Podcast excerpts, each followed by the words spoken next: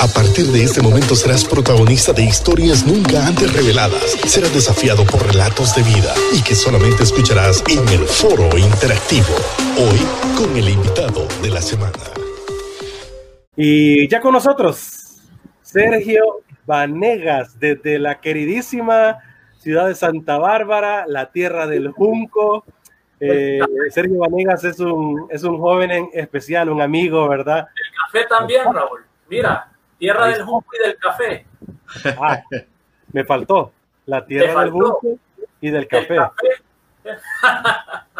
Sí, Sergio Vanegas es pastor de jóvenes, líder de la iglesia CCI en Santa Bárbara, que lidera mi querido Simo Pastor Saúl, ¿verdad?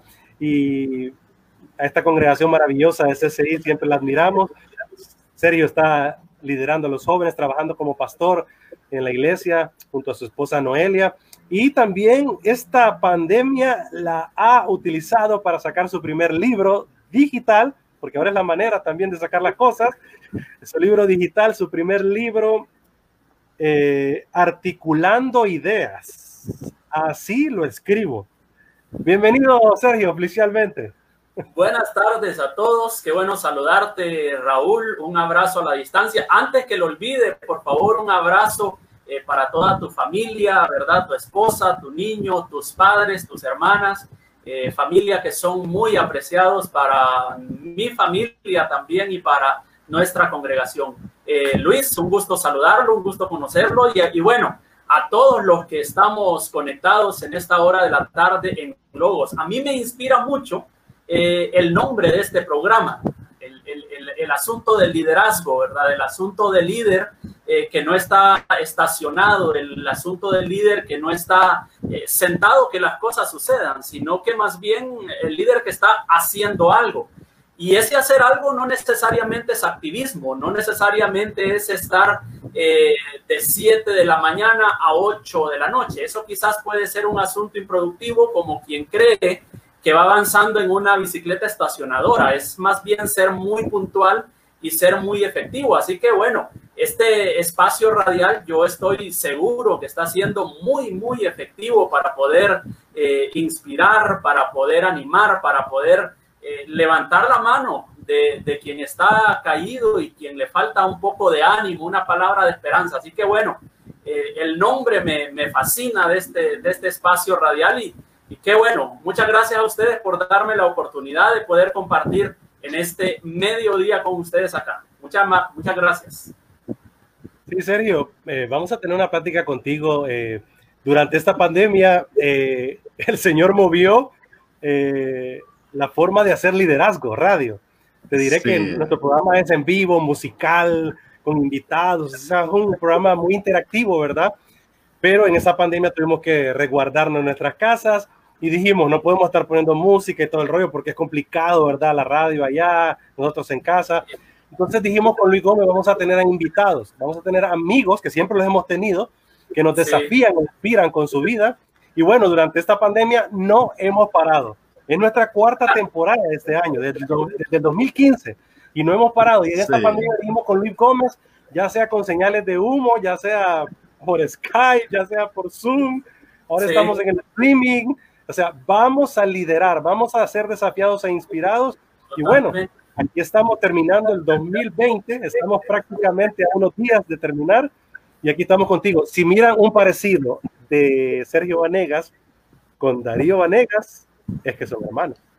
Ya más de alguna se preguntó, ¿verdad? Se.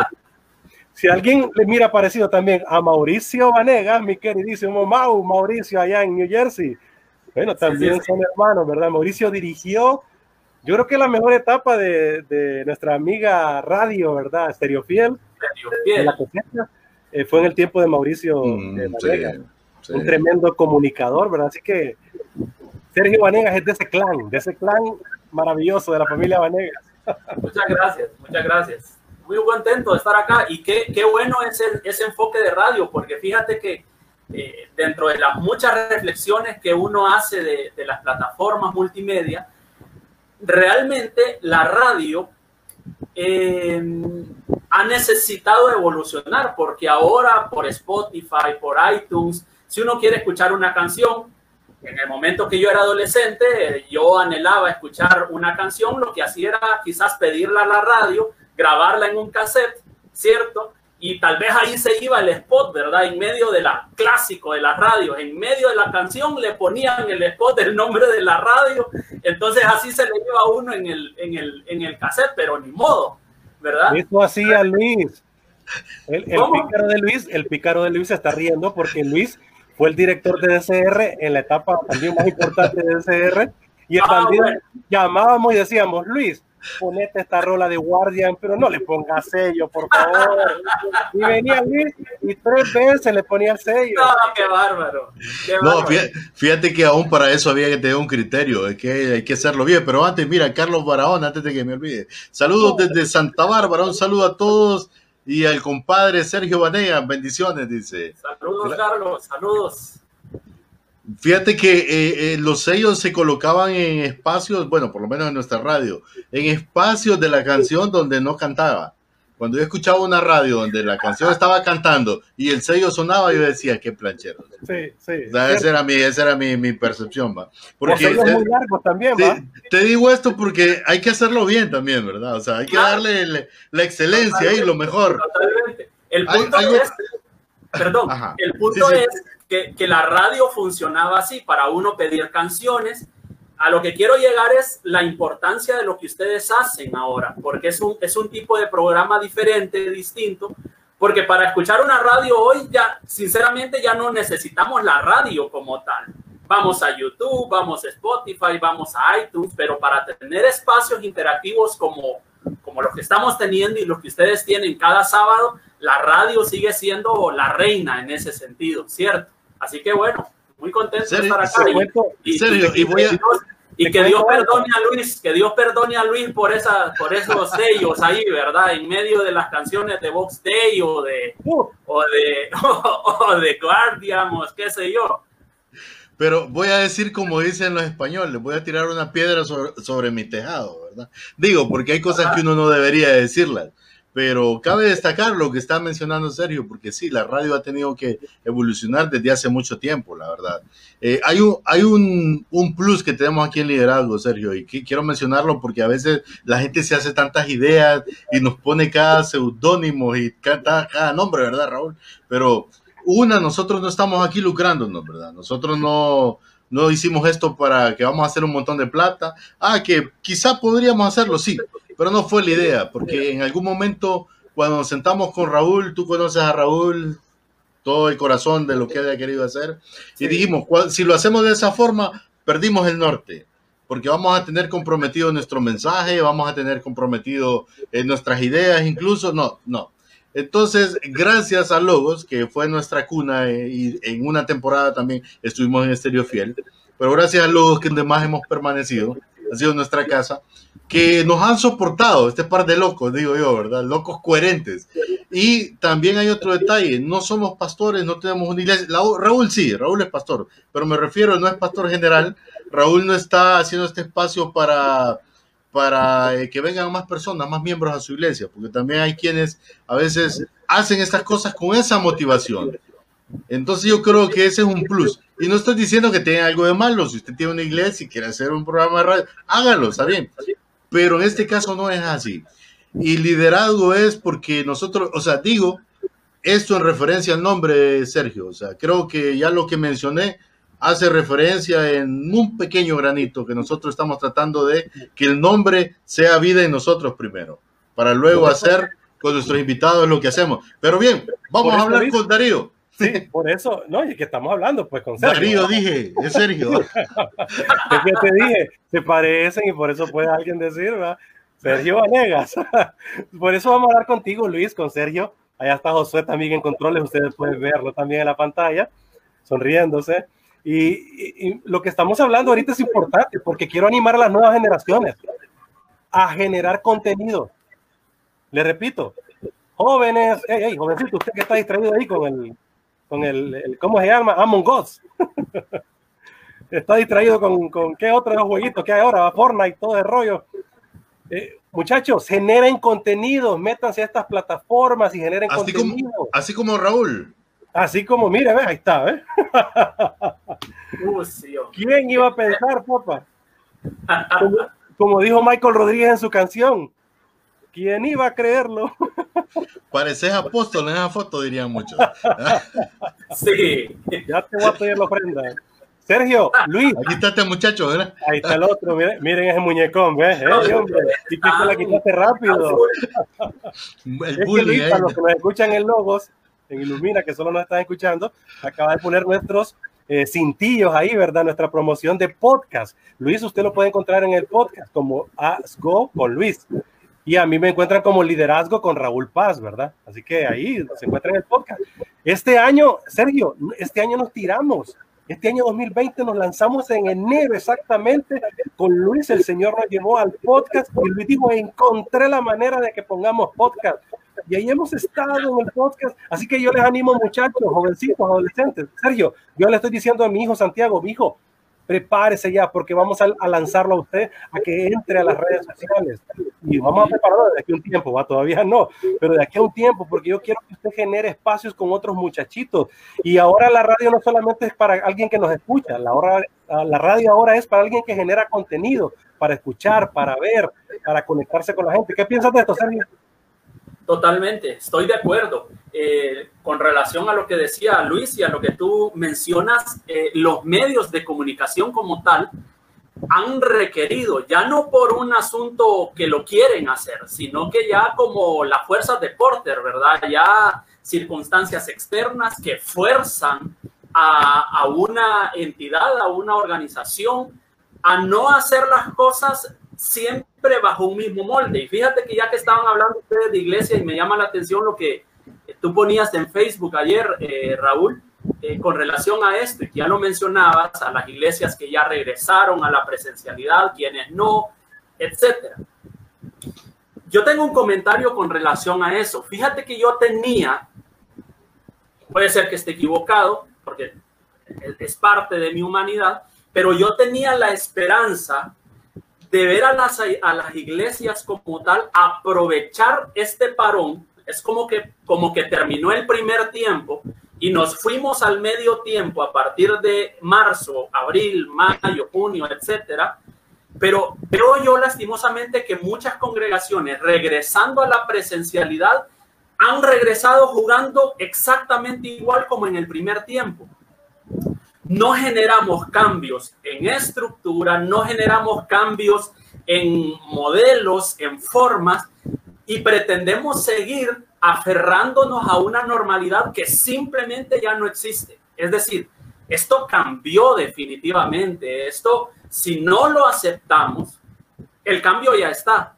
Si no lo eh, conocemos, el cambio ya está. Es decir, yo creo que era la oportunidad y sigue siendo quizás la oportunidad, ¿verdad? Porque Dios es un Dios de misericordia y de oportunidades, pero, pero igual yo, yo miro eh, la verdad y no quiero ser eh, un pesimista o, o alguien que criticó, nada que ver, pero veo yo que muchas iglesias han desperdiciado esta oportunidad de poder recomenzar con una visión renovada y poder reiniciar y darle play otra vez a la carrera eclesiástica con un enfoque nuevo, pero eh, lastimosamente no lo he visto así. He visto muchas congregaciones que han querido forzar una nueva normalidad exactamente como, como fue el 2018, como ya venían desde hace mucho.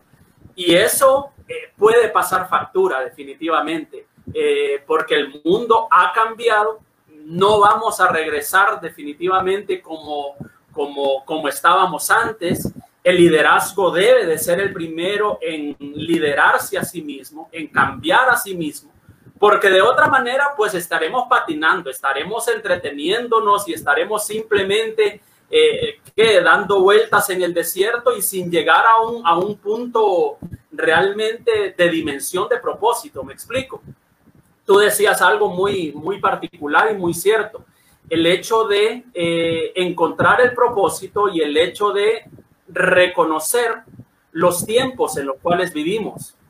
Es decir, muchos están diciendo, como tú lo decías, vamos a la iglesia porque nos acostumbramos culturalmente, y no es de ahora, hace muchos siglos, ¿verdad? A Roma, ¿verdad? Con sus emperadores, se dio cuenta de que no podía detener la influencia de la iglesia, entonces vamos a construirles templos. Y les construyeron templos y a partir de ahí se vino una configuración cultural de que el templo era un templo físico, era, era, era algo de pared, era una institución y comenzamos a adornar. No es que eso está malo, definitivamente que no, o sea, muy lindo los edificios, muy lindas las facilidades. El punto es que le hemos dicho a nuestras generaciones, vamos a la iglesia y no le estamos mostrando a la iglesia eh, con un profesional comprometido, con un profesional que llega eh, a la hora a su trabajo y no está viendo la hora a la cual irse, o que está viendo a qué hora su jefe se dio una salidita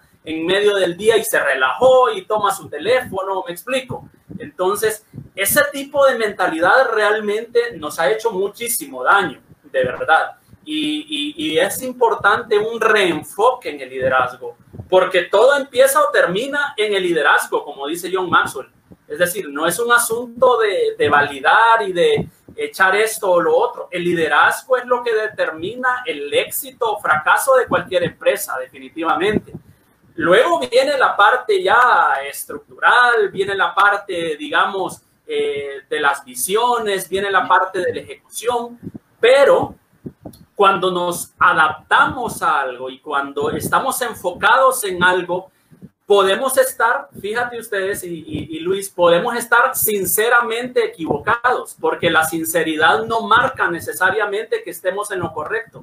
Mucha gente está sinceramente equivocada pero es que la sinceridad no es lo que determina qué es bueno o qué es malo. ¿Me explico?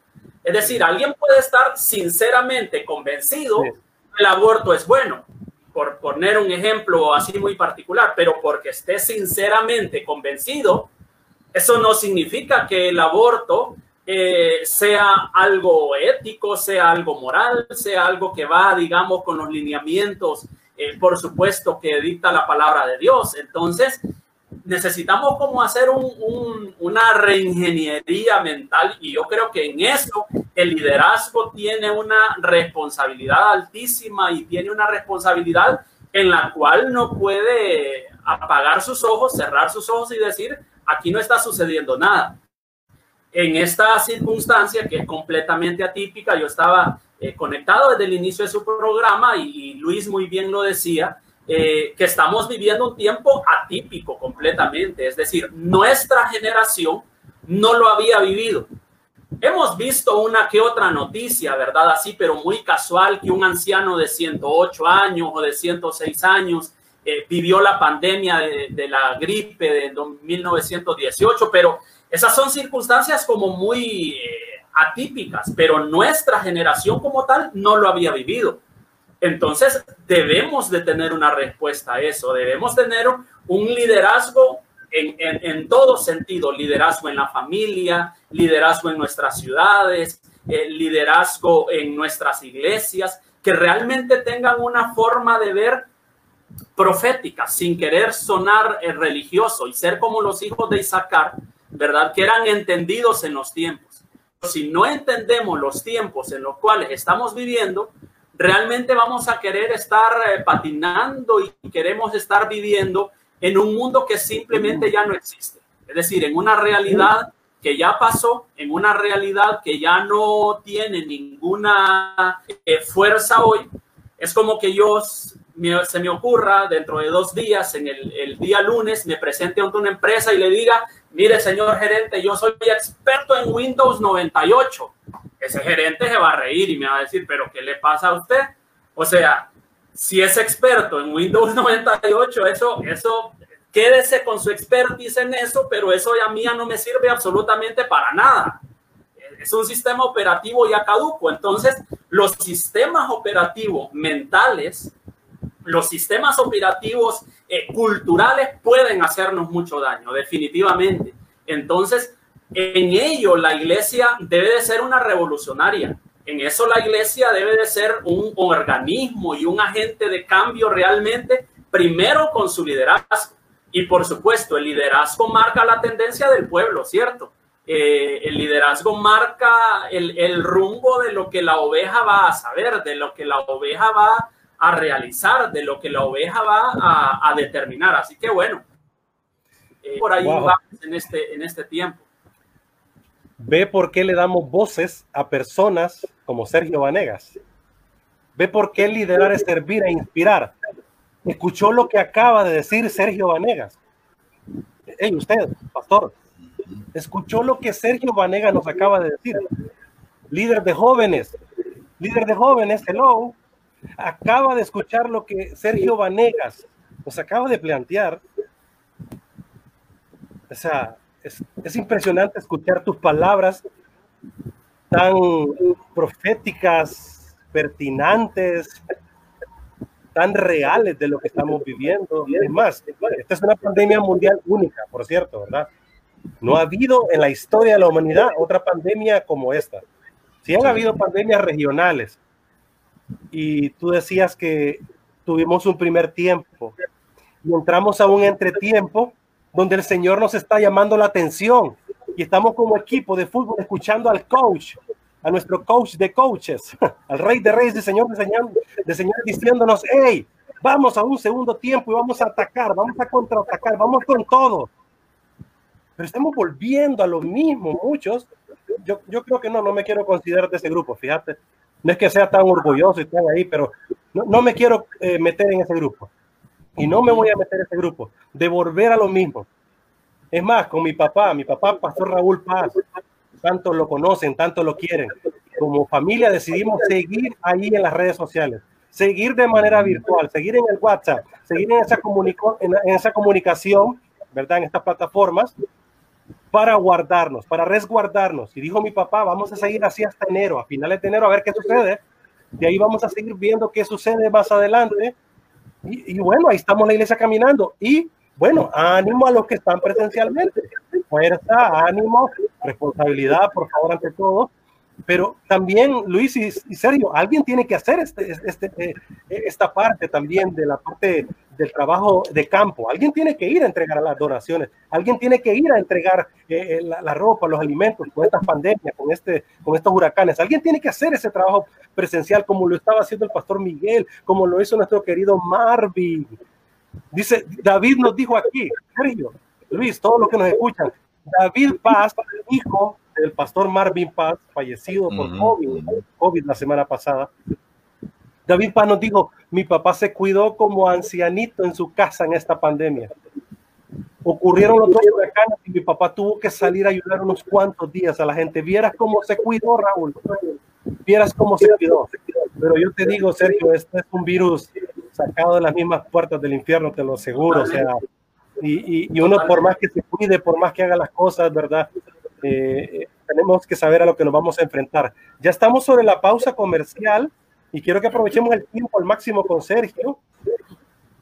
Pero yo les dejo una pregunta, hablando de Marvin Paz. Mira, Sergio, Luis, y todos los que nos escuchan en Ilumina Radio, en Logos FM, en Facebook, en YouTube. Tal vez si lo puedes poner, Luis, a ver si ya estamos ahí. El pastor Marvin Paz posteó una última cuestión en sus redes sociales. Este es el último posteo del pastor Marvin Paz. Mm. Una pregunta que yo le escribí en mi agenda y está en mi agenda. Una pregunta que la dejé clavada en mi corazón ya. Y tú planteaste esta, este esquema, Sergio, como introducción. Apenas esta es la entrada del programa. Imagínese con lo que viene, ¿verdad? O sea, tú planteaste todo esto y me llevó a esta pregunta que hizo el pastor Marvin Paz y lo vamos a conversar comercial. ¿Y cómo se mide el avance de la iglesia? ¿Y cómo se mide el avance de la iglesia? Pastor Marvin Paz en la fecha del 19 de noviembre. Este es el último posteo del pastor Marvin Paz de la iglesia Lin Central, fallecido por COVID hace un día. Lo perdimos en la batalla, ahí en 40 batallas, porque también alguien tiene que estar en el campo de batalla. Y yo animo a los que están en el campo de batalla. Ahí hemos estado en el campo de batalla muchos. ¿Y cómo se mide el avance de la iglesia, Luis? Vamos a la pausa comercial, ¿te parece? Vamos a la pausa, pero ya regresamos aquí en Logos FM 104.9 y desde luego para las plataformas digitales nos quedamos. continuamos aquí en las plataformas digitales. Seguimos aquí, mi estimado Raúl. Eh, antes de que sigas, para que no, no saturemos de información y que la gente luego no, no nos esté reclamando después que los dejamos sin contenido.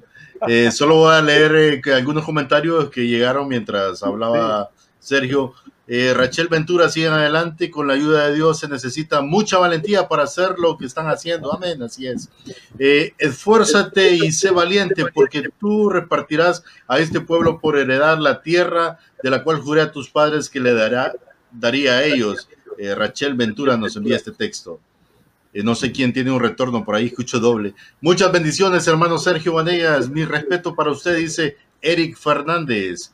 Y también Byron Sánchez, qué nivel de invitado, dice. Saludos, Pastor Sergio Vanegas. Y nuestra queridísima Ana Ruth Paz, esposa de nuestro amigo Raúl. Saludos conectados, dice. Sí, sabemos que siempre están conectados nuestras espositas de una u otra manera, Raúl. Luis, ayer escuchando a Joel Castro, director de Ilumina Radio. Por cierto, es cierto lo que dices, Luis. Hay alguien que tiene como reproduciendo el, el, audio. A ver si revisa Sergio o Josué yo ya revisé aquí y pues mis celulares y todo está bien. Eh, habría que ver ahí. El, el, tema, te decía Luis y Sergio, Joel Castro decía ayer en su primer aniversario de Ilumina Radio, yo le agradezco en primer lugar a mi esposa, decía, por ayudarme, por soportarme, por echarme ganas con este proyecto. Y yo decía, si mi esposa no me escucha, si mi hijo Santiago no me escucha, ¿de qué me sirve O sea, ¿de qué me sirve estar ante millones? Porque hay youtubers, no, hay, hay generadores de contenido que lo escuchan millones y lo ven millones, pero saben, ni su tata, ni su nana, ni esposa, ni hijo, ni lo siguen, ni quisieran seguirlos por su forma de vida, con los tacos de frente, papá, me fui aquí, va. Pero yo con que mi esposita linda, mi hijo Santiago, ahí nos está escuchando y viendo, yo sé que Joana también está conectada, ¿verdad? Contigo, Luis, y nos ayuda muchísimo, ¿verdad? Sí.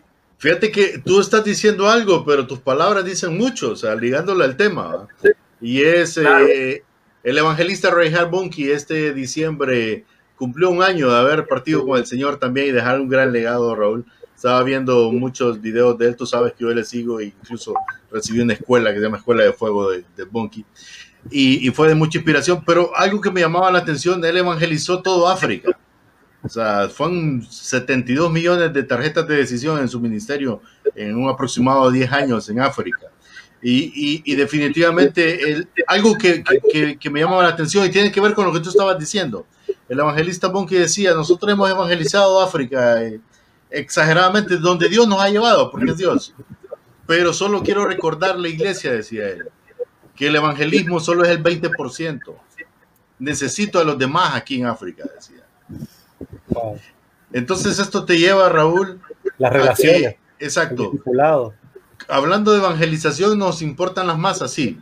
Pero hablando de trabajo, tesonero, de día a día, nos importa el uno. Vamos por eso oveja perdida, pero a veces estamos tan enfrascados en, los números, en resultados en relación a números, que nos olvidamos de, de, la calidad de lo que estamos imprimiendo en los demás entonces, tiene que ver mucho, lo relaciono con lo que tú estabas diciendo. Ya sabes que así hacemos esta ensalada de liderazgo. No sé, Josué, si estamos de regreso en Lobos o seguimos en pausa. Haznos una señal, Josué. Es que mi estimado Josué ahora nos está tirando bastantes anuncios porque generamos contenido, al máximo para él, ¿verdad? Y luego FM. y a todos los que nos sintonizan. Gracias de verdad a los que están conectados en el Facebook. Nos alegra muchísimo saber de usted. Escríbanos de dónde nos está sintonizando, desde dónde nos escucha, cómo nos está escuchando. Te digo, Luis eh, y Sergio Vanega, que hay mucha gente que se está metiendo en el Smart TV ahora, ¿verdad? Como hace unos dos meses estamos directamente ya en el YouTube, ¿verdad? En el canal de Luis Gómez. Ahí estamos transmitiendo y pues hay mamás que están haciendo la comida y viendo la televisión. Hay mamás que me dicen, Raúl, yo, no le, yo les digo a mis hijos, a las 12 me ponen a Raúl, ¿verdad? Porque como hay mamás que no saben utilizar el Smart TV, ¿verdad? enséñenle, díganle a sus hijos que le enseñen cómo se usa, ¿verdad? Así que tengo muchos amigos, tengo mucha gente que nos está sintonizando en el YouTube, así que saludos a los que están en el canal de Luis Asgo. Así escriba en YouTube. Luis Asgo. H-A-Z, de hacer, de Chemo le Y mira, que cuando dice eso, viene a mi mente Josué Muñoz cuando estuvo con nosotros en la primera entrevista que le realizamos en la primera temporada. y él contaba cómo para él era, siendo él eh, desarrollador de tecnología y de la carrera de, comunicaciones de, de, la universidad privada aquí en San Pedro Sula, ¿verdad? En ese momento. Y su mamá no le podía mandar un WhatsApp, dice. O sea, él se sentía avergonzado. Yo recuerdo esa entrevista, nunca olvido esa, esa anécdota de Josué. Y luego él vino, le compró un smartphone con cámara y todo full, le dio unos cuantos tutoriales. Y luego dice, pasado unos meses, ¿qué cree, muchacho? Y yo así expectante, ¿qué pasó? He creado un monstruo. No esté subestimando, mi estimado Raúl, a las mamás, a las amas de casa, que créeme, ellas son expertas en cuestiones de video y todo también. Es cierto. ¿Y qué tal Santa Bárbara, mi estimado Sergio? Vamos bien. Eh, después de lo de ETA y OTA, con una dificultad muy grave aquí en la ciudad, fíjate, y Luis y todos los que nos escuchan, Hemos estado ya casi 44 días, 40 días atravesando la tierra del desierto en el sentido de que no hemos tenido agua potable. Todo el sistema de los tubos del agua potable de la ciudad colapsaron. Tú sabes que aquí en, nuestro departamento es una zona de mucho río y los ríos aquí no ocupan mucho para volverse caudalosos y un asunto complicado. Entonces, lastimosamente venimos, ¿verdad?, de una circunstancia hasta un par de días atrás, ayer eh, tuvimos un poquito de agua, pero hemos tenido esa dificultad en la, en la ciudad como tal y que ha requerido otra vez un liderazgo sólido, que ha necesitado, ¿verdad? Y que ha urgido un liderazgo eh, realmente que se pueda adaptar y que pueda dar respuesta. Así que eh, bien dentro de lo que cabe, pero con esa circunstancia y bueno, con lo del COVID es, es bien complicado también. Continuamos en esta conversación con Sergio Vanegas. Estamos ya a través de todas las plataformas conectados. Y Sergio Vanegas es, les decía al inicio, líder de jóvenes, pastor también en la iglesia CCI en Santa Bárbara. Y viene de una, de una familia también muy prominente, querida, ¿verdad? En nuestro país. Eh, Sergio acaba de escribir un libro, un libro digital que, bueno, ustedes lo pueden tener. Y ya nos va a explicar Sergio cómo podemos obtenerlo. Y bueno, lo podemos compartir aquí en nuestras redes sociales también, en nuestra página de Facebook, As Go. Su libro se llama Articulando Ideas. Así lo escribo. Y lo conecto, Sergio, antes de que hablemos del libro, lo conecto primero articulando ideas. Creo que hoy más que nunca debemos articular ideas y llevarlas a cabo, realizarlas. Y lo conecto, tal vez si podemos poner en la pantalla de nuevo, Luis, la pregunta que nos dejó Marvin Paz, nuestro queridísimo pastor Marvin Paz de la Iglesia Alín Central, quien es un milagro de eternidad, le hemos llamado, pero que pues físicamente lo hemos perdido. Marvin nos dejó una pregunta y cómo se mide el avance de la iglesia. ¿Qué piensas al respecto, Sergio? Bueno, yo creo que no somos la única generación que nos hemos preguntado eso. Yo creo que la iglesia, desde que nació como tal en el libro de los hechos, se ha preguntado también cómo medimos realmente el avance, cómo sabemos que estamos avanzando ¿Cómo sabemos que no estamos estacionados? ¿Cómo sabemos eh, que no estamos enclaustrados?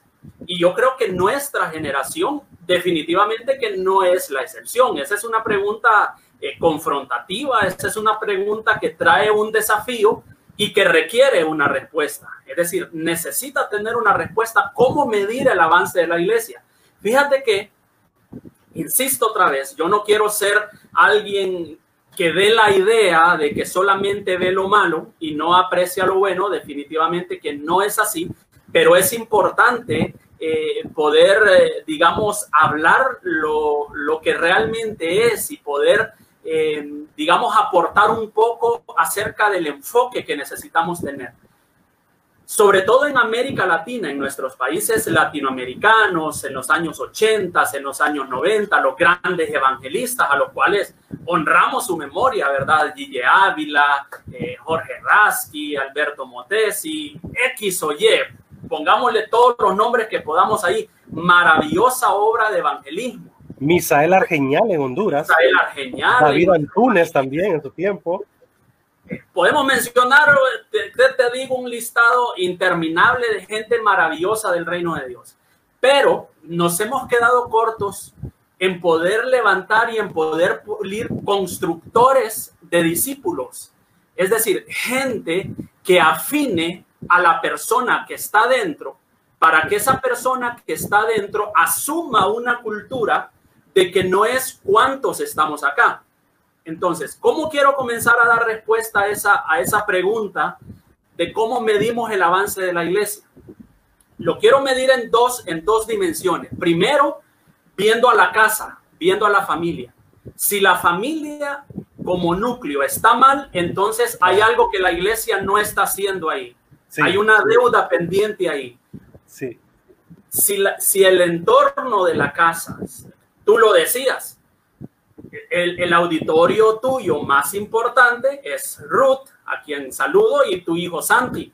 Es decir, ellos son tu auditorio más espectacular y Luis debe de tener también eh, su familia, ¿verdad? Y, yo tengo a mi esposa aquí que, me está escuchando. E, e, en fin, es el núcleo de la familia lo que determina la influencia primero de la iglesia. En otras palabras, si queremos medir la efectividad de la iglesia, no veamos la gran estructura, no veamos, wow, qué servicio, wow, qué servicio de alabanza, wow, qué predicación, wow, eh, qué servidores, wow, qué instalaciones.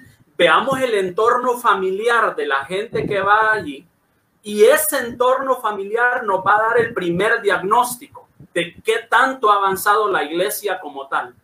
Si allí encontramos debilidades, si allí encontramos padres que no están, que se fueron, si allí encontramos más altos índices de divorcio que de matrimonio, fíjate que yo por mi, mi, mi situación profesional en la abogacía, eh, sé de estadísticas, lamentablemente, que en muchas dependencias del Registro Nacional de las Personas, en las estadísticas anuales, son más los divorcios los que se tramitan que los matrimonios. Eso es completamente triste. O sea, eso es algo que nos dice y que nos habla de una sociedad enferma, de una sociedad que no está atendiendo lo que debe atender. Entonces, para mí ese es el primer punto para saber el avance de la iglesia, ver el entorno familiar.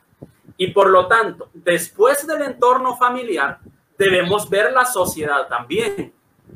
Es decir, tenemos gente infiltrada en los órganos de poder del Estado que están haciendo la diferencia. Tenemos en las esferas de las artes, en la esfera de la educación, en la esfera de la economía, en la esfera de la música, en la esfera de las redes sociales, X o Y, gente que está trayendo esa sal y esa luz, si no lo identificamos así, entonces la minoría, y lo digo la minoría porque nos hemos ufanado decir, el 58% de la población hondureña es cristiana. O sea, nos llenamos la boca diciendo de que si somos 9 millones de habitantes, estamos queriendo decir que 5 millones somos cristianos.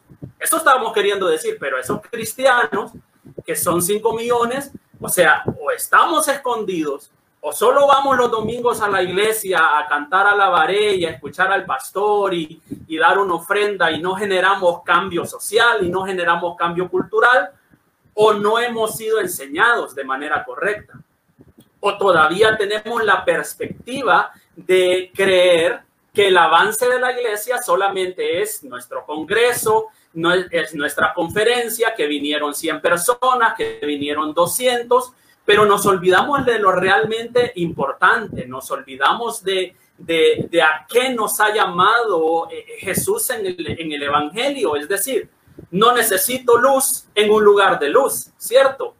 Yo necesito luz en el lugar precisamente de oscuridad.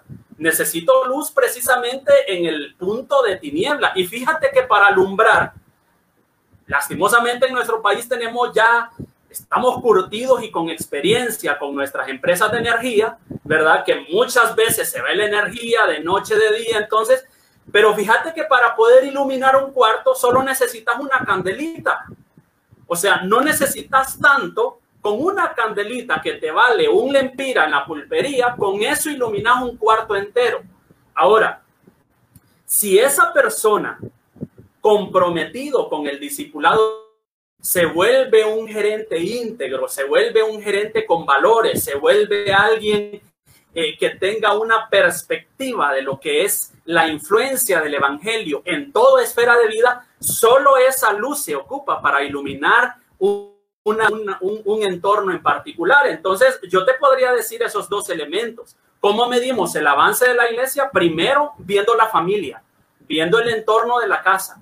Y segundo, por supuesto, viendo la sociedad como tal. Y, todo está interrelacionado y todo está conectado, porque también podríamos decir, la sociedad es un resultado de la casa. Es decir, la casa se vuelve como en un micro, como en una micro sociedad. A partir de ahí, en otras palabras, en la casa se pueden forjar los nuevos John F. Kennedy, los nuevos Salvador Moncada, pero también se pueden forjar el nuevo Adolfo Hitler. De la misma manera. O sea, ese es el semillero, ese es, esa es la semilla y ese es el entorno en el cual están creciendo nuestros jóvenes y muchas veces sin el elemento, como tú le mencionabas, del mentorado, sin el elemento de la paternidad. Y eso nos está pasando factura hoy. Y si queremos realmente una sociedad distinta en el devenir de los años, debemos hacer algo ya, definitivamente. Sergio, agrego un detalle, y Luis. Creo que podemos poner un ítem más ahí. ¿Cómo vemos el avance de la iglesia? Vean cómo se aman. Vean cómo se aman. Sus relaciones. Eh, Pablo lo escribía una y otra vez en sus cartas. Recuerden que las cartas eran como los WhatsApp de aquel tiempo. Nada más que WhatsApp bien largo, ¿verdad? Así como los que escribe Raúl Paz a Luis. Como esos audios que le manda Raúl Paz a Luis, ¿verdad?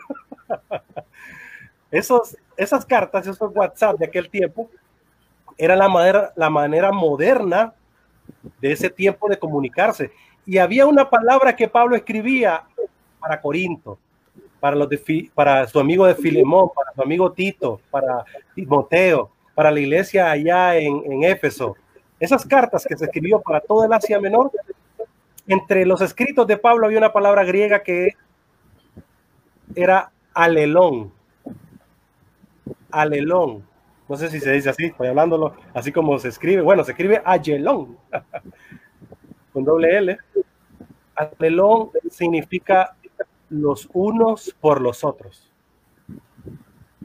Los unos por los otros. Y hoy más que nunca en esta pandemia, hoy más que nunca con estos huracanes, hoy más que nunca en este mundo loco que vivimos, complicado, que no, hay relaciones, es un mundo egoísta. Bueno, los sociólogos, los psicólogos dicen que esta generación es la generación más narcisista de la historia. Son egoístas por característica, ¿verdad? Ya. Y, y, y, Pablo nos recuerda que les conozcan por cómo se aman, que les conozcan. Jesús mismo lo dijo, que les conozcan por los que se aman. Eh, Juan 17. Pablo lo escribía, alelón, los unos por los otros, ayúdense los unos a los otros, exhórtense los unos a los otros, anímense los unos a los otros. Ahorita yo vengo del programa, lo acabo, acabo de terminar con una llamada telefónica de unos 15 minutos y le dije a, a mi amiga Janine, que acaba de fallecer a su esposo, le dije, Janine, te llamo después del programa. Y seguimos haciendo alelón, seguimos escribiendo alelón, seguimos viendo uno por los otros. Por eso les decía, Sergio y Luis, ya te doy la palabra, pero es que estoy emocionado. Estoy emocionado porque Sergio nos da la pauta. Estoy emocionado porque, porque hoy más que nunca tenemos que ser así, los unos por los otros. Ama a tu prójimo como a ti mismo. Ya pastores, líderes, jóvenes, estamos en este entretiempo, ya estamos, bueno, ya, ya terminó el entretiempo, ya estamos en la segunda parte de lo que se viene. Por favor, necesitamos golear, pero no necesito meter el gol en mi propia portería. No ataque al pastor solo porque tiene una reunión presencial. No ataque al pastor solo porque está quedado en su casa cuidándose y está en una eh, eh, transmisión online. No se ataquen, por favor. Son formas estratégicas. Sergio, Luis, y aquí me tranquilizo. Raúl, tranquilo, tranquilo. ¿Sabes que Life Church, ¿han escuchado de Life Church? El pastor Craig Groeschel, Craig Groeschel es el pastor de Life Church. Life Church es la iglesia más grande en el mundo online. Todas las semanas se reúnen entre 40, 50, 60 mil personas online. La iglesia nació online. Ajá. Nuestros hijos ahí están. Mi hijo Santiago ahí está online. Él pasa online todo el día. ¿Qué piensas al respecto, Luis? Pero yo te voy a llevar un poquito más al otro lado del mundo. Y cuando tú mencionas todo eso, yo también imagino esa iglesia, la iglesia más grande en crecimiento en el mundo que crece en el anonimato, de la cual conocemos muy poco, pero es la más grande por la, por la inmensa población, es la iglesia china. Crecen sin tener las libertades que nosotros tenemos. Y yo me pregunto, ¿cómo se llama, Raúl? Recuerdo los misioneros que tuvimos invitados en liderazgo y nos hablaban cuando ellos visitaron un país que yo me imagino que haber sido como Irán o algo así, ellos no tenían permitido decir qué país. Y me, me, impactó aquel testimonio cuando ella decía que estaban en el hotel y se levantó a las 3 de la mañana, la hermana abrió la ventana y al fondo de, de la calle había un tipo en su idioma que gritaba pero con gozo y decía algo y levantaba las manos, entonces ella lo saludó porque se dio cuenta que era con ella, el Espíritu Santo le dijo que era con ella y lo saludó y cuando salió el tipo saltaba, saltaba, se abrazaron tres que habían y salieron corriendo. Ella decía, ese era un cristiano el que llegó ahí. No sé qué decía en su idioma, pero él, él nos identificó. Y el gozo de él en ese país donde los cristianos son perseguidos era simplemente encontrar que había un cristiano que había llegado a hacer algo ahí. Wow. ¿Cuántas veces nosotros wow. gozamos porque es mi hermano? o sea, entonces realmente creo que tenemos que aprender mucho de, de, de, y volver a eso, a lo sencillo, a lo práctico. Luis, agregó una anécdota de, de Marvin Paz. Eh, wow. Ya. Eh, mi amigo Marvin Paz, un sábado a mí me llamó por la mañana Veo mi teléfono y, Marvin me llamó, no contesté. Después me deja un escrito y un audio. Raúl, están utilizando una foto de tu hijo en las redes sociales. Revisa eso y se ha hecho viral. Wow, digo yo, o sea, ya después me comuniqué con él y hablé. Gracias, Marvin, Gracias, mi brother, por, por, advertirme, pues no sabía. Eh, y alguien había tomado la foto de mi hijo Santiago que eso pues conlleva un tema de ley también, tomar la foto de un niño de otro lado y publicarlo. Y lo peor, decir, qué increíble estos papás de ahora, cómo se toman fotos con hombres tan mundanos, tan... Ah, dijo unas cosas horribles. Esa persona era un cristiano también, un cristiano de ahí de Choloma había tomado la foto de mi hijo, la había puesto en su perfil y empezó a criticar a los papás, o sea, a mí y a mi esposa. Empezó a criticar al niño de cinco añitos que admiraba a Mark Moore, el cantante de Christafari, cuando vino a Honduras a traer esperanza, a traer regalos a los niños, a traer música, buenísima música. Busca la música de Christafari, ellos son músicos misioneros, viajan por todo el mundo llevando el evangelio. Y otro cristiano criticó a Christafari, criticó el Rastafari, no, su Rastafari, no, su Rasta, el pelo Rasta su rasta, su pelo, como ellos andan, ¿verdad? Y mi hijo se tomó foto con él porque lo admira, le gusta mucho la música. Y ese cristiano puso una foto ahí, criticó y todo eso. Fue horrible, fue impactante para mí. Marvin Paz me advirtió y me dijo, mira, mira y ve lo que haces. Yo traté de comunicarme con la persona, nunca me respondió. Eh, le escribí en el inbox que tenía problemas legales, podía tener problemas legales por utilizar una foto de mi hijo. Y bueno, él quitó la foto y quitó eso y solo me pidió disculpas. No tuvo el valor ni de enfrentarme. Otro cristiano, Sergio. Otro cristiano, Luis. Así que eh, Marvin cuidó mis espaldas. Marvin me ayudó. Y él y su familia siempre han estado con mi familia. Hemos estado juntos en tantas cosas. En nuestra iglesia estuvieron como dos, tres veces en concierto con la banda del Central. Maravilloso tiempo. Creo que debemos de amarnos, no importando qué tipo de congregación seamos o denominación eh, este es el momento de aprender a amarnos hoy más que nunca. Y, Sergio, háblanos ya de tu libro entonces. ¿Cómo podemos articular todas estas ideas y este corazón de lo que estamos hablando? No le quites la inspiración. Vamos, Sergio. Es que ya te metiste en ese tema bueno, entonces espérame. Conectalo, pues, articulando ideas, que es tu libro también. el punto del amor es, es, es genial ese, ese, ese agregado que ustedes hacen Fíjate que Tommy Tini en uno de sus libros que son que tienen mucha profundidad y mucha agudeza dice de manera muy puntual que esa es quizás la única respuesta pendiente de la oración de Jesús en Juan 17, la unidad. Todo lo demás es un asunto cumplido, pero el, el, punto de la unidad es el renglón pendiente todavía de esa, de esa, de esa oración. Ahora, pero tú no te unes a alguien sin amar a ese alguien. Entonces, previo a la unidad está el amor, ¿cierto? Entonces, ese amor, que es el, vínculo perfecto, como dice el apóstol Pablo, es lo que va a hacer que nos amemos aún en medio de situaciones que son superfluas, ¿verdad? De que una cuestión de doctrinaria que no tiene mayor trascendencia, que si aquel levanta las manos, que si yo no, aprendemos a amarnos por encima de esas circunstancias que no tienen mayor, eh, ¿qué te digo? Mayor peso, ¿cierto? Entonces, el punto del amor es, es clave. Entonces, tú lo, lo, agregaste de manera muy correcta ante la pregunta eh, desafiante que, que hace eh, Marvin, tu amigo, en las redes sociales. Eh, ¿Cómo medimos la influencia de la iglesia? Entonces, genial, de ahí podemos sacar un, un próximo artículo. Primero la, la, la familia, después la sociedad y cómo nos estamos amando. Es decir, esos puntos son, son los claves de, de cómo determinamos, eh, ¿cierto?, cuál es la influencia que está teniendo ese, ese núcleo como tal, esa, esa, esa iglesia, esa comunidad. Como decía San Agustín, recordemos a San Agustín, un impresionante escritor de aquella época y también un, uno de los fundadores, ¿verdad?, del cristianismo que conocemos de aquella época. Él decía que en lo fundamental tengamos unidad en lo secundario, libertad, pero sobre todo que reine el amor, basado en el texto también que Pablo escribe, ¿verdad? Ahora, mira, para terminar este punto, para terminar este punto, para Dios es más fácil resucitar a Lázaro que cambiarle la mentalidad a alguien. Es decir, cambiarle la mentalidad a alguien es el reto más complicado. Es más fácil resucitar a Lázaro, definitivamente, porque Lázaro no te va a argumentar Lázaro simplemente va a obedecer en la tumba, Lázaro ven fuera y listo.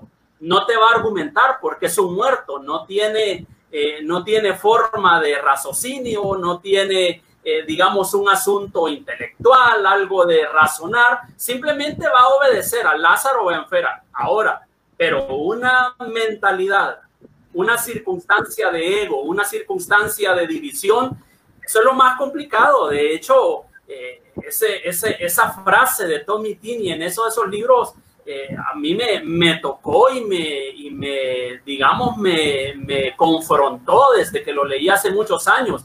Esa es todavía la asignatura pendiente de cumplimiento en, en, la oración de Jesús que todavía no se ha cumplido, es decir, el, punto de la unidad, ¿cierto? Entonces ahí la iglesia también puede medir su avance en, la unidad, qué tan unidos somos, qué tan amorosos somos, cómo llevamos nuestras relaciones eh, interpersonales. Y para culminar esta parte, el punto de Marcos capítulo 12 cuando dice, ama a tu prójimo como a ti mismo. Ahí tendríamos otra tela que cortar, porque muchas veces no es un asunto de señalar por qué no está amando al prójimo. Puede ser que esa persona primero deba de resolver un amor hacia sí mismo porque no podemos amar a los demás si primero a nosotros mismos no nos estamos amando. Eso es un imposible. Entonces, si no resolvemos primero los desafíos internos, los desafíos externos serán imposibles. Voy a amar a Juan, voy a amar a Pedro, voy a amar a María, voy a amar a Andrés, en la medida que yo sé amarme a mí mismo primero excelente, Sergio. Creo que vamos a una pausa a través de Logos FM. Gracias por estar con nosotros. Siga el liderazgo, pero ya regresamos con más y nos quedamos acá en las redes sociales. Sí, vamos a poner ya eh, el libro de Sergio Vanegas. Ahí lo tengo ya en escena, estimado Luis. Mejor estamos hablando de lo otro, que está mejor. broma, Estamos articulando ideas, Sergio. Estamos articulando ideas y, yo le daba una ojeada ayer al libro. este libro lo podemos leer de atrás para adelante, de adelante para atrás, o sea, usted puede agarrarlo por el medio. Eh, no hay manera porque son eh, pues los pensamientos, la selección de columnas de opinión publicadas en diario La Prensa por Sergio Vanegas, quien pues eh, tiene la oportunidad cada semana de articular sus ideas y de esa manera lo escribe. Y yo le invito para que usted comparta siempre que eh, Sergio publique eh, sus eh, artículos en las redes sociales. Ahí está la página de Sergio. ¿Cómo está Sergio? Sergio Vanegas, ¿verdad? Sergio Vanegas, sí. Así. En las redes sociales busque Sergio Vanegas y ahí va a usted ver pues las publicaciones de Sergio, va a poder leer los artículos también y compártalo. Nosotros también lo hacemos en la página de Liderazgo Radio en Facebook, As Go. Así que ahí está el libro y ya vamos a decirlo de manera eh, abierta cuando estemos en la multiplataforma, en logos, en todos, cómo podemos obtener el libro porque has decidido lanzarlo gratuitamente. Gratis, completamente gratis. Ese es, es un fruto, como tú dices, de, digamos, de la primera parte de la cuarentena que nos permitió eh, parar un poco la agenda y el ritmo agitado, ¿verdad? Que todos llevábamos en cierto sentido y me permitió enfocarme en este, en este sentido. Así que bueno, eh, queriendo compartirlo con, con, todas las personas que estén dispuestas a, a, leerlo, pues dispusimos editarlo en esta primera, en el primer tiraje de manera eh, digital y de manera gratuita. Es decir, no, no hay ningún costo de poder de poder tenerlo. ¿Cómo, lo, cómo lo encuentran? ¿A través de qué? ¿Cuál es el canal, Sergio? El, el libro. Sí, el libro. Sí, sí, el libro es sencillo. Solo deben de escribir a mi correo electrónico y yo de vuelta de correo lo, lo, lo, comparto nuevamente. Todavía tengo una asignación en esa parte que ya hemos estado hablando, ¿verdad? De Raúl ya lo mencionaba, ustedes pensando en, en el podcast en el 2020. Bueno, yo también estoy pensando en el libro eh, ver cómo lo ponemos en, en, las plataformas de libros, ¿verdad? En Amazon, aunque siga siendo gratuito para que la gente en los buscadores pueda tenerlo de manera, de manera accesible y puedan descargarlo sin ningún tipo de dificultad. Sergio, me estaba acordando ayer Ajá. precisamente que estaba, yo escribo en mi agenda los pensamientos porque si no se me va el pájaro, como decimos, ¿verdad? Popularmente. Sí. Y me acordaba de Mesías. ah, sí, hombre, qué, buena, qué buen la, tiempo la, ese. La banda tuvo un buen levanto en un momento, estuve en la cúspide y yo dije, ah, hoy sí, papá. Mira que, y, mira Sergio, que... ¿y qué pasó? Que se quedaron ahí como quien dice, hey, hombre. Sí, sí, sí, fueron varias, varias circunstancias. Sobre todo yo creo que la circunstancia más, más, más compleja fue el hecho de que yo luego de estar estudiando los primeros años en la universidad, las partes generales, regresé a Santa Bárbara. Me regresé a Santa Bárbara y eso ya complicó la parte de, de las tocadas, la parte de, de los ensayos, etcétera. Fíjate que hablando de eso que me estás diciendo, el que fue guitarrista de, de, de, la banda, uno de los guitarristas, Junior Quintanilla, creo que sí, sí lo conoces. Claro. Sí, sí, claro. Está reeditando las canciones, está volviéndolas a grabar con un nuevo, wow. con un nuevo estilo. Y, y, me está diciendo que yo la tengo que grabar, pero yo me estoy queriendo, le digo, ponele otra voz, hombre, mira que, que, que ya casi con 40 años eh, la Pero ahí vamos, ahí está ese hombre con unos arreglos muy, muy buenos. Están quedando muy lindas esas canciones, de verdad que sí. Buenísimo, buenísimo. Así que, bueno, vamos a decirlo también en logos para que nos escuche. Y nos avisa Josué cuando ya estemos de regreso para comentarlo y pues ir al cierre de nuestro programa. Gracias a todos siempre por conectarse en las redes sociales, en Ilumina Radio, en Logos FM, claro que sí. Ah, les quiero dar una buena noticia, lo deberíamos hacer en Logos cuando ya estemos en vivo, pero vamos a estar el 24 y el 31 también conectados al mediodía.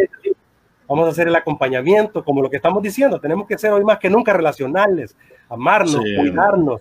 Y estos medios de comunicación es para eso también, cuidarnos. Fíjate, Sergio y Luis, Josué, que están en controles.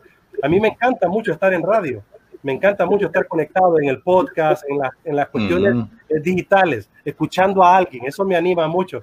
Yo creo que yo no he ido donde el psicólogo en este sentido a preguntarle si yo tengo el DDA, que le dicen, ¿verdad?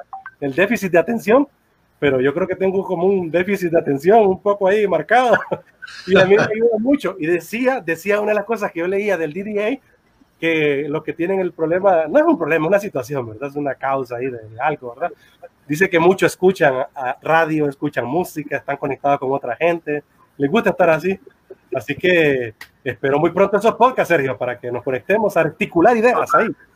Ya estamos de regreso, ya estamos de regreso aquí en Logos FM. Gracias por estar con nosotros. Esto es Líder As Go y muchísimas gracias por acompañarnos a través del 104.9 y por supuesto, pues conectados siempre a través de Ilumina Radio, Facebook de Liderazgo y por supuesto en todas las plataformas digitales. Continuamos en esta plática y sobre todo desafiante con el pastor de jóvenes Sergio Vanegas que pues ha venido a a tirarnos esas pequeñas bombitas ahí para que hagan explosión en nuestro cerebro. Y hablando de esto, tenemos una buena noticia. Les presentamos el nuevo libro digital de Sergio Vanegas, Articulando Ideas. Así lo escribo. Es una selección de columnas de opinión publicadas por él en Diario La Prensa desde el 2016 al 2020 y este año decidió lanzarlo ya como un libro de manera digital y yo te decía, Sergio, Luis, los que nos escuchan, yo platicaba ayer con mi esposa y le decía, wow, qué libro más maravilloso, o sea, qué artículos más motivadores, eh, nos habla de política, de ciencia, de temas eh, del mundo internacional, de nuestro país. Eh, cuéntanos al respecto de esta idea, ¿por qué el libro Articulando Ideas y por qué lanzarlo en esta época de pandemia? Bueno, eh, realmente es un, es un sueño que yo he tenido desde hace ya un par de años. Eh, surgió la idea, el pensamiento de decir, algún día habré de escribir un libro, no sé de qué, pero algún día quiero eh, cumplir el sueño de escribir un libro, de expresar mi pensamiento. he tenido la bendición, porque de verdad que es una bendición, de tener el espacio cada semana en las columnas de opinión de Diario La Prensa, que todos conocemos que es uno de los diarios más eh, icónicos, ¿verdad?, en nuestro país y que tiene eh, una influencia en los medios escritos ya muy marcada, eh, no solamente en San Pedro Sula, sino a nivel, a nivel nacional. tuve la oportunidad y la puerta abierta, Raúl y Luis, desde marzo del año 2016 de poder comenzar a, escribir en este diario cada día martes eh, una columna de opinión, un artículo de opinión. Y el título básicamente surge como un arreglo de eso, ¿verdad? Es decir, el, el hecho de escribir es un desafío porque necesitamos en pocas palabras poder expresar un cúmulo de ideas, poder desafiar al lector, poder en este sentido analizar el contexto en el cual estamos viviendo. Así que de ahí surge como primer elemento que te digo el, el título del libro, articulando ideas del artículo como tal. Eh, así lo escribo porque la idea no debe de quedarse simplemente en el pensamiento, es decir, el ser humano hemos sido ideados y creados por Dios precisamente para poder hacerlo. Y todo comienza con el pensamiento. Fíjate que eh, Dios mismo y dijo Dios sea la luz y fue la luz. Es decir, hay una acción hay un sentido eh, que no se queda simplemente en un pensamiento, sino que va a una, a una realidad. Entonces, de ahí viene un poco la construcción del título de articular ideas, pero no solamente articular la idea como tal.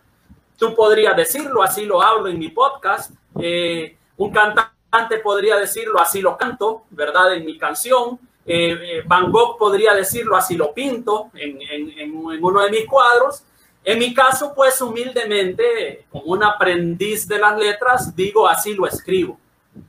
Tal como dice ahí la, la parte de la, de la portada, eh, básicamente es una selección, ya a esta altura, te cuento, son casi ya 250 artículos publicados cada semana sin embargo, no podía editar un libro con tanta cantidad de artículos, sino que necesitaba hacer una, una selección con lo que yo consideraba en, algún momento poder eh, que sea válido, ¿verdad? Atemporal, eh, que fuera eh, en un sentido digamos, aportar algo a la persona que se tomara el tiempo de poder leerlo.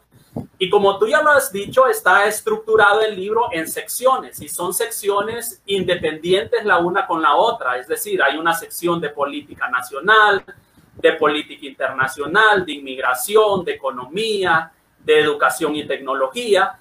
Y cada una de esas secciones se pueden leer de manera así, yendo directamente a, a, esa sección. Es decir, no es un libro que tiene una, un sentido, digamos, de un orden lógico, como que si fuese una novela, ¿verdad? Que tú necesitas leer todo el cronograma del libro. En este caso no, puedes ir directamente a un, a un tema que te interese, puedes ir a una sección particular y hacer una lectura, ¿verdad? Una lectura corta. Cada uno de los artículos, una página y media, dos páginas por mucho.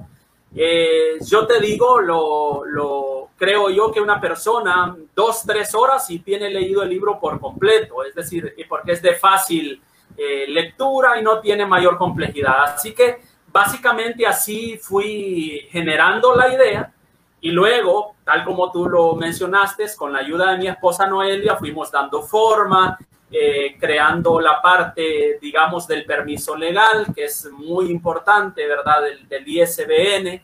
Eh, y luego, pues, adaptarlo ya con una diagramación, una portada. Eh, y a, bueno, ya a finales del mes de octubre, principios del mes de noviembre, hace un poquito más de un mes, pues ya vino a la luz Así que lo he logrado compartir con muchos amigos que me lo han solicitado y agradezco, por supuesto, la, la, el espacio que ustedes me brindan en este, en este programa de radio para poder también compartirlo.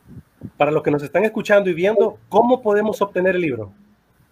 Bueno, la obtención del libro es muy, muy sencilla. El primero, debo decirlo, que el libro es gratuito, no tiene absolutamente ningún costo económico, no tiene que pagar por él eh, lo otro es que lo puede obtener a través de escribir un correo electrónico. Lo pueden escribir, eh, por ejemplo, aquí te lo voy a poner en el chat, al correo electrónico en el cual pueden escribirlo y yo de regreso con todo gusto lo envío. abogadovanegas.yahoo.com. Todo en minúscula y pegado. abogadovanegas.yahoo.com. Escribe un correo electrónico ahí y pone en el asunto o ponen el contenido, quiero una copia del libro y yo en el acto pues estoy compartiéndolo con todo, con todo gusto. Sí, para los que nos escuchan, abogado vanegas y ahí ustedes obtienen el libro de manera gratuita. Vamos a compartir también el tema en las redes sociales para que eh, lo sepan, ¿verdad? En las páginas de Liderazgo Radio, en Instagram, Asgo y en Facebook, Luis eh, y Sergio, fíjate Sergio que tal vez creo que nunca te lo he dicho, pero tú eres la persona que me motivó a, a arreciar más en el tema de la lectura. Creo que no te lo había dicho, ¿verdad? No, creo que no. Me siento honrado por eso. ¿Ves cómo, ves cómo las personas nos pueden impactar, influenciar, ¿verdad? Y no lo saben. Pero yo sí leía, siempre he tenido esa, esa cosquillita, pero soy honesto, tal vez no se nos inculcó la lectura. El, tenemos un mal hábito, un pésimo hábito de lectura en América, en América Latina. Y podemos hablar un minutito de eso también. Hay un déficit impresionante de lectura en América Latina, no digamos en Honduras. Y si no leemos libros en América Latina y si no leemos libros en Honduras eh, y la Biblia, ¿en qué quedará? Pues ahí va el mismo, ahí va el mismo punto, el déficit es completo. Por eso la ignorancia de nuestro pueblo, por eso llegamos a ser tontos útiles de un sistema, porque nos dejamos embaucar fácilmente. Así que yo un día viéndote a ti, eh, ¿cuántos libros has leído, Sergio? Tú me retabas cada vez que ponías el número. Fíjate que... ¿Por qué número? Ya perdiste la cuenta, ¿verdad? Fíjate que realmente no he perdido la cuenta porque tuve una idea desde, desde que comenzó el, el bregar en la lectura, que es algo que, que me apasiona, tuve la idea y yo viendo en retrospectiva el tiempo hoy dije qué buena idea la que tuve. Es decir, yo llevo un control estricto en una hoja de Excel de cuáles y cuántos libros estoy leyendo, no por un asunto de ufanarse, ni no nada que ver, sino para casi como una, como una bitácora personal que a mí me gusta de vez en cuando revisar, a ah, este libro, yo recuerdo esta línea, X, oye, te digo, hasta este momento que estamos leyendo, yo comencé el, la aventura con los libros en el mes de marzo del año de 1999, viviendo en, te cuento un poquito la historia, viviendo en Estados Unidos, en el estado de Iowa, eh, conozco allí una amiga en la iglesia, ¿verdad? Y esta persona había sido misionera en Honduras por un, por un corto tiempo, dos, tres meses. Entonces supo que yo era latino, eh, entonces muy amablemente, hola, yo estuve en Honduras, X o Y. El punto es que un par de semanas después, esta persona que había sido misionera me dice, quiero prestarle un libro. Pero no solamente me dice quiero prestarle un libro, sino que me dice dos semanas después vamos a tener una conversación para, para, para que platiquemos del libro. Eso a mí me dijo, aquí estoy obligado a leerlo, o sea, yo no puedo ser un irresponsable, ¿verdad? Y ir a inventar historias o ir a meterme a internet a ver una reseña de este libro. O sea, yo me lo voy a tener que leer este libro. Y es un libro que yo lo... El rincón del vago.com, ahí nos metíamos todos a hacer las tareas. No, yo creo que el rincón del vago no existía en ese tiempo, estaba, estaba reventado, o sea, yo tenía que leerlo sí o sí, me explico. Entonces, leo este libro, Raúl, que es un libro que se llama En manos de la gracia, del, del, de, de, de Max Lucado. Mira, cuando yo leo ese libro, En manos de la gracia, de Max Lucado, dos, tres, cuatro, cinco días, una semana, wow, yo de Max Lucado, comencé a comprar, comencé a hacer esto. Al punto de hoy te puedo decir, en mi, en mi diario, yo llevo 368 libros leídos en 21 años. Eso significa más o menos una media de 17 libros por año. 17 libros por año. Aún me quedo corto. Estamos hablando de un libro y medio por mes más o menos si haces el, porque si dividir 17 entre 12 te da más o menos 1.5. Ya, Sergio, ya, Sergio. Sí, sí. Después va a llegar por hora y ya olvídate. Mira, este es mi primer libro. Después de que yo, ya tenía los libros, yo ya tenía libros ahí. Es más, le había, le había, capturado algunos libros a mi papá. ahí los voy a andar buscando. Eh, yo tenía libros ahí, pero empecé a ser un asiduo lector, ¿verdad? Y a crear el hábito. Ay, tampoco es que qué bruto, ¿ah? como lee Raúl, pero ahí vamos, echándole ganas. Y ahí estoy conmigo Santiago queriendo hacer, estoy peleando entre Among Us y los libros, ¿verdad? Y me gana Among Us. eh, Josh McDowell y Bob Hoblester escribieron este manual para consejeros de jóvenes, aquí lo tengo yo, y fue el primer libro cuando yo, yo empecé a ver a, a, a, Sergio muy bufón, ahí, mi, mi, mi, libro número 100, mi libro número 250. ¿Sabes qué dije? Aquí soy sincero. Yo creo que este, este, Sergio solo está diciendo para que como lee. Y ni lee nada, creo yo. Así decía el diablito Raulito, ¿ah? allá. Así que ese fue este es mi primer libro. Después de que vos empezaste a, desafiarme, yo digo, no, no me puedo quedar así. Tengo que empezar a invertir en libros. Así que les animo a todos a que salgamos de esa cueva de la ignorancia. ¿No te parece, Luis? Definitivamente, creo que como lo dije al principio, o sea, la misma palabra de Dios dice, el pueblo perece por falta de conocimiento. Y a veces no se trata de, de que si vamos a leer la misma cantidad, qué bueno sería que, que Sergio ha leído, pero pero tenemos que ser, o sea, honestos. A la mayoría, como tú le decías, Raúl, no hemos sido eh, en nuestra educación, no hemos sido incentivados a esto. La educación misma no nos, no nos, no nos, no nos lleva a esto. Yo creo que Sergio dijo algo muy importante. Él estaba en Estados Unidos. Yo lo escucho de algunos alumnos que salen de una institución en la cual yo trabajo. Pues no llegan afuera del país. Uno de los grandes retos que se encuentran es que no son lectores y entran a cualquier universidad fuera de Honduras y tienen que leer porque tienen que leer. Entonces, eh, eh, realmente creo que yo, yo me identifico con la mayoría, te voy a decir, pero creo que, tenemos que empezar por algo. De hecho, este año para mí ha sido desafiante me metí con el libro de, de, César Vidal, tú sabes, Manzanares, de un mundo que cambia. Fui parte del club de lectura que fue asombroso, similar a, a lo, de, a lo de que contaba Sergio. Eh, tenía a Nancy Gaitán por ahí, que es experta, teóloga, estudió en el Instituto de, eh, de Teología desde Israel, en, eh, en, el griego, en el arameo, y yo ahí, imagínate, ¿va? Entonces tenía, tenía que leer, lo mismo me pasó, tenía que leer el libro para llegar, llevar con un criterio, un criterio muy particular, o sea, y eso me enseñó, me enseñó a mí porque, porque a veces, eh, por eso en algún momento tú me escuchaste, Raúl, por acá decir, es bien fácil a veces andar replicando y diciendo lo que otros dicen, que eso sucede hoy, hoy en día. Hoy en día tenemos muchos sabios y conocedores, pero el Facebook, ¿verdad? Repiten lo que dijo otro en Facebook y el que lo, mira, y el que lo dijo en Facebook lo dijo mal y ni siquiera lo dijo. Quiero agregar algo, quiero agregar algo a lo que a lo que están diciendo en esta parte de la lectura.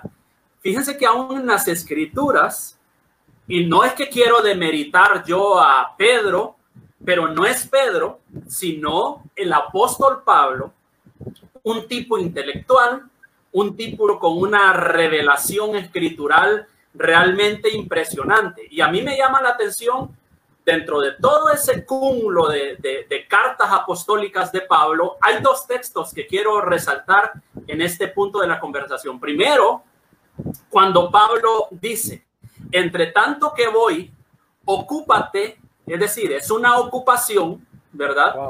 Y le da un y le da un sentido, ¿verdad? De prioridades. Entre tanto que voy, ocúpate en la lectura, la exhortación y la enseñanza. Muchas veces nos tiramos a enseñar, a exhortar, sin antes haber leído, solo replicando, como está diciendo muy bien Luis.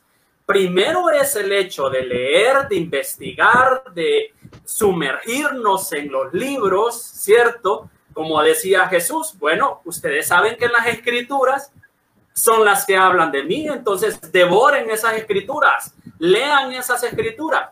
Y el otro texto que me llama a mí realmente, que es un desafío de lo que Pablo dice, Pablo ya está casi al borde de la muerte, él sabe que está pronto a ser sacrificado, pero le dice a su discípulo, tráeme los pergaminos. Mm. Mira, está a punto de morir y este hombre no renuncia a la formación. Él sabe que está a punto de, de, dar el paso a la eternidad, pero este hombre está comprometido con su formación, comprometido con su, con su, con, con, ese, con esa responsabilidad de formarse. Entonces, creo yo, como, como mencionaban muy bien ustedes, que ese es un desafío que tenemos en, nuestras generaciones, ¿cierto? El, hecho de, hacernos amigos de los libros, eh, de leer, eh, las escrituras, por supuesto, que es el, es el libro por excelencia en el cual encontramos la más extraordinaria sabiduría, pero también hay muchos otros libros de economía, derecho, psicología, eh, X o Y, en los cuales abrimos nuestra mente, pues, para poder afrontar con herramientas correctas lo que estamos viviendo. Sí, ya estamos en la etapa eh, de cierre, Raúl, para los FM en nuestro programa. Solo Carla Yesenia le envía saludos al pastor Sergio. Eh, ahí está conectada Byron Sánchez, mi brother Byron. Dice, ¿qué nivel de invitado? Sí, es que ya saben, el, liderazgo radio. fíjate, Byron es el mejor guitarrista que tenemos en Santa Bárbara. Él no te lo va a decir, pero yo sí te lo digo es un tipo humilde, es un servidor y es un guitarrista de primera. De acuerdo, sin menor duda alguna.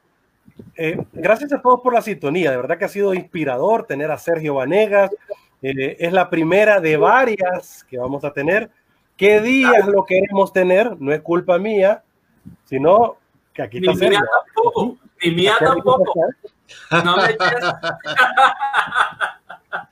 El, hombre da clases los sábados, el hombre es muy ocupado, eh, tiene muchas cosas que hacer. Bueno, que así es, pues la gente que traemos al liderazgo es así. Por eso nos desafía, inspira con su vida.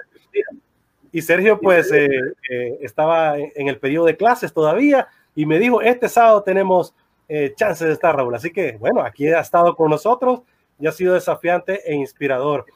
solo quiero terminar con esta partecita este 24 y 31 de diciembre vamos a estar con ustedes. Liderazgo Radio se va a conectar con ustedes, nosotros con ustedes, nos vamos a conectar a las 12 del mediodía. Así que pendientes de lo que vamos a estar haciendo, queremos acompañarnos, queremos estar juntos. Alelón, recuerde, ¿verdad? La palabra griega de Pablo, los unos por los otros. Así que queremos eh, cuidarnos, exhortarnos, animarnos, queremos estar juntos. Han sido momentos difíciles en nuestro país y por eso estamos aquí para acompañarnos. Ha sido un momento difícil en el mundo entero y por eso queremos acompañarles. Compartan siempre estas transmisiones, escríbanos, comenten y, y hagamos juntos liderazgo. Lideremos juntos. Así que el 24 y 31 jueves, o sea, el jueves próximo, 24, y el siguiente jueves 31, estaremos a las 12 del mediodía con ustedes acompañándoles. Palabras finales, mi estimado Sergio, para el auditorio de Logos FM y las multiplataformas de liderazgo. Bueno, primero, gracias a ti, Raúl, por este espacio. Gracias a Luis por, por darme la oportunidad de poder eh, dirigirme a todo su auditorio en las plataformas en este mediodía de sábado. Muchas gracias, de verdad. Me he sentido muy honrado y yo he aprendido mucho en la conversación con ustedes en este, en este mediodía. Y a la gente que nos escucha, mucho ánimo, mucha esperanza. Quizás el devenir, el futuro, eh, se ve complejo, pero la fe y la esperanza hace que nosotros tomemos una visión correcta del futuro. Es decir, si Dios ya está en el futuro, no hay por qué temer. Obviamente de parte nuestra, mucha prudencia, mucha sabiduría, porque los tiempos son malos, como dice el apóstol Pablo, pero Dios mismo nos da sabiduría y prudencia para saber vivir en estas circunstancias. Así que un abrazo virtual para todos y, bueno, todo, todo mi cariño y espero de verdad en un futuro poder volver a compartir con ustedes en este programa de liderazgo que tanto abona para nuestro país y nuestra sociedad. Muchas gracias.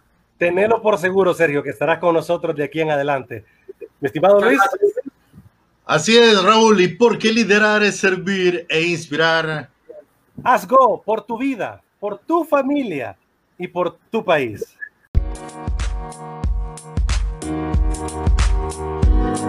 Bye.